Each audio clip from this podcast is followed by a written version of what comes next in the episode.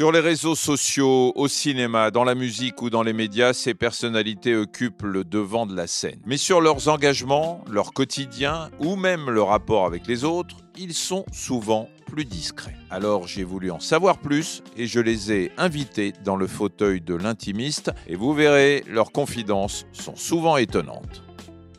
Le papa avant le confinement, avec son fils que tu retrouves aujourd'hui sur scène était un papa présent, pas assez présent, qui avait des rapports conflictuels avec son fils? Non, j'ai échappé à, la, révolte d'ado, euh, ça je veux dire. Bon, moi je me suis séparé de sa maman, il avait 5 ans, mais j'étais quand même très présent euh, dès que je pouvais, même à la limite plus que si j'avais vécu euh, vraiment tout le temps avec lui parce que je l'avais le week-end euh, ou un week-end sur deux, je ne me plus le mercredi. Et là, je, vraiment, je, fermais tout et je, m'occupais vraiment de, lui. Et je crois que c'était assez agréable pour lui aussi. Le conflit, on lui a un peu pendant le confinement, oui. Euh, parce que vous étiez un sur l'autre Oui, ça a frotté un peu. Il t'a jamais rien reproché en tant que père? Pas ouvertement, quoi. Mais... Moi, je veux dire, je suis assez fier de lui. Et je crois que lui, qui me charrie tout le temps aussi, parce qu'on est sur des modes comme ça, il a quand même un petit, un petit peu d'estime.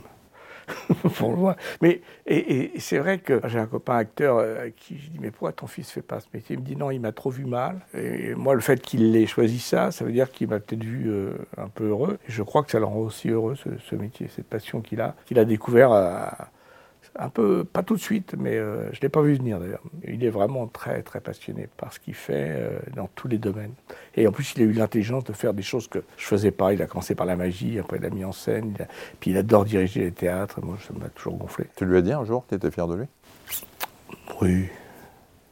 Ah, pas non plus s'est penché dans la pièce, on salue tous les deux. Oui, je lui ai dit, mais c'est vrai que quand j'allais le voir au théâtre, j'ai toujours le don, moi, pour euh, chercher le truc qui va pas. Dans la transmission, est-ce que tu, tu, le conseilles? Est-ce qu'il vient chercher chez toi des conseils de, de, de grand acteur Est-ce que tu as un regard très critique? Est-ce que tu essayes de, de l'aider? Je pense que c'est lui qui me donne plus de conseils que je lui en donne. Non, il y a une belle complicité, ça c'est sûr. Lui, il peut me donner des conseils sur tout ce qui est gestion, le truc de théâtre, même, même des trucs de mise en scène. Puis bon, bah, moi, euh, je lui ai donné des conseils euh, par, par, ma, vie, par les rôles, euh, par les films qu'il aime, qu'il aime pas. Moi, c'est pareil, il y a des pièces qu'il fait que je trouve pas bien. Puis il y a des tics qu'il a que moi j'ai aussi. Euh, et donc, c'est vrai qu'il y a des trucs qui m'énervent, donc je lui dis un peu. Quoi, par exemple C'est des petits tics de comédien qu'il a.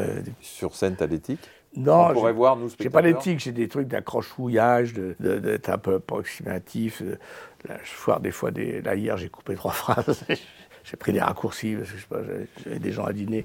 Il y a l'effet des clowns sur les enfants, bien sûr, mais surtout sur les parents. C'est ça qui est très important. Tu es très engagé aussi euh, auprès des, des, Restos du Cœur, mais aussi d'une association euh, extraordinaire, le Rire Médecin. Tu es engagé depuis 2016 comme parrain. Elle a fêté ses 30 ans en 2021. Une association euh, qui visite 90 000 enfants tous les ans. Il y a 132 comédiens professionnels qui, qui participent. C'est présent dans une vingtaine de villes. J'ai toujours été très admiratif de, de ces, ces gens qui sont des acteurs professionnels, ça c'est important. C'est des clowns, c'est des comédiens, c'est des intermittents. Et c'est pour ça que c'est important aussi qu'il y ait des dons, parce qu'il faut payer ces gens. Il n'y a pas de raison que ces gens fassent ça pour. Euh, ils, le font pour la beauté du geste, mais euh, c'est pas la beauté du geste qui les nourrit. Donc ça c'est très important. Ils sont formés. Bon, euh, c'était Caroline. Caroline Simons, qui est la, fondatrice. Qui chapeaute tout ça. Avec plein de gens, le docteur Girafe. Et euh, donc, ils sont très formés et, ça ne se fait pas n'importe comment. Ils ne vont pas dans les hôpitaux. Euh, euh, moi, j'adore le bénévolat, mais en l'occurrence, là, c'est compliqué parce qu'ils vont dans des services pointus où il y a des, choses. Il ne s'agit pas de faire poète-poète, puis de, marcher sur un tuyau ou de raconter un truc qui va pas. ou de gêner les médecins ou les, infirmiers. Donc, il y a tout ce travail.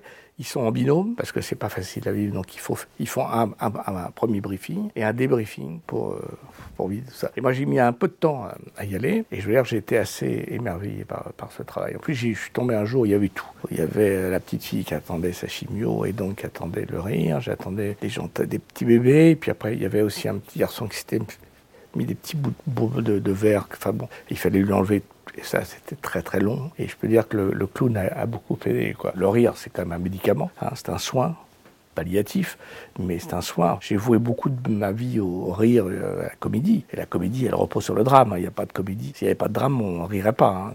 On rit pour essayer d'alléger tout ça, de, réparer, ou de supporter, ou de transcender. Il y a l'effet des clowns sur les enfants, bien sûr, mais surtout sur les parents. C'est ça qui est très important. C'est ça que j'ai constaté. C'est que tu as un môme qui est malade, le môme, il ne se rend pas bien compte souvent. Ils sont petits, ils n'ont pas cette notion, en tout cas, pas une notion aussi gravissime que, que nous, les, adultes. Et les parents, ils prennent de, plein fouet ça. Ils sont dans un milieu terrible, euh, très, très difficile. Les hôpitaux pour enfants, c'est quand même c'est plus riant que que les EHPAD, mais quand même, c'est un peu dur. Et le fait de faire rire ces enfants, de les faire redevenir enfants, ça, ça enlève un poids terriblement terrible. Ça fait longtemps qu'ils n'ont pas vu leur enfant rire. C'est ça. d'un seul coup, les enfants sont, redeviennent des enfants et ça allège les parents. Et du coup, ça enlève cette charge qui doit peser aussi sur les, médecins et sur, les, sur le personnel soignant. C'est quoi ton rapport avec le personnel soignant, toi? T'es hypochondriaque? C'est vrai que j'ai toujours un peu de travers, mais euh, globalement, tout va bien. Mais un peu de travers que tu euh, aggraves dans ta tête Que j'expulse. J'ai tendance, oui, je pense, oui, oui, si j'ai un petit un truc ici, c'est évidemment un cancer de la peau généralisé. Mais euh, non. Ah ouais, mais c'est peut-être pour ça que tu as mis tant de temps à rentrer à l'hôpital à voir ah, les oui, enfants. Oui. Sans doute. Mais en plus, moi, j'ai fait ce métier et j'ai voulu être un petit peu connu justement pour être mieux soigné parce que j'avais des, j'avais des amis clavier au l'ermite, ils étaient dans une famille de médecins. Et donc, quand ils avaient un, problème, ils appelaient, hop, ils passaient devant tout le monde. Et moi, je me cognais, j'attendais des heures, on faisait des quadrilles, parce que j'avais le rhume des fois, on faisait des quadrillages, c'est un truc. Pour une désensibilisation.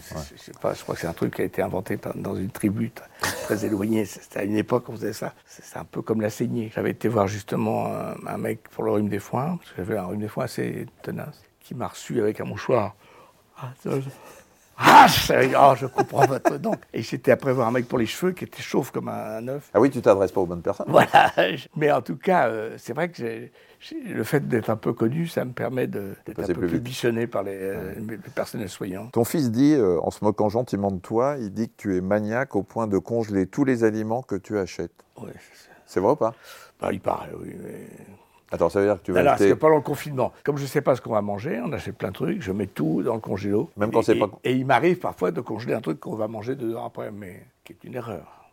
Mais tu le fais pour éviter la contamination ou parce que tu ne sais pas ce que tu vas manger? Oui, c'est pour... Sincèrement Sincèrement. Oui, mais lui, il a d'autres défauts que je... Balance pas Ne balance pas parce que... Dans la pièce, tu suis une psychanalyse, hein, c'est pratiquement la seule personne que tu vois. Oui, enfin, alors je vois une psychiatre, enfin une, une, une psy, mais c'est parce que je me suis trompé de porte. Je voulais aller voir le dentiste. J'aurais mieux fait de me faire arracher une dent. Et du coup, le mec, il est très pingre. Donc en fait, il est obligé de payer pour euh, parler avec quelqu'un. Comme il est tellement odieux, il est fâché avec tout le monde, il déteste il vit seul. Il vit seul, sa femme est morte. Enfin bon. Donc en fait, la seule personne avec qui peut parler, c'est cette femme. Ça lui coûte quand même 50 balles à chaque fois. Et c'est vraiment pour parler à quelqu'un. Est-ce que tu as, suivi déjà un psy dans, dans ta vie? Non. Enfin, j'y ai été deux ou trois fois, mais c'était trop cher. et, surtout, le mec, il m'a. non, c'était trop long. Enfin, et c'est peut-être compliqué quand on est connu d'aller voir un psy, non? Je crois que c'est plus compliqué? Non, mais par contre, j'ai découvert un truc formidable. C'est un hypnothérapeute. Et ça, ça me fait beaucoup de bien. Je veux dire que moi qui suis toujours un petit peu. Euh, anxieux Anxieux, euh, limite pas dépressif, hein, je ne sais, pas comment on appelle ça, hein, en disant. Et, euh, et, là. borderline. borderline. Et là, l'hypnothérapie, ça m'a fait beaucoup de bien. Tu as toujours été cyclotimique Oui, j'ai toujours vu la j'ai toujours vu la bouteille à, moitié pleine et, le vin était bouchonné en plus, donc euh, à moitié vide. À moitié vide, oui. et, l'autre moitié était bouchonnée. Bouchonnée, oui. Merci beaucoup, Gérard. Merci.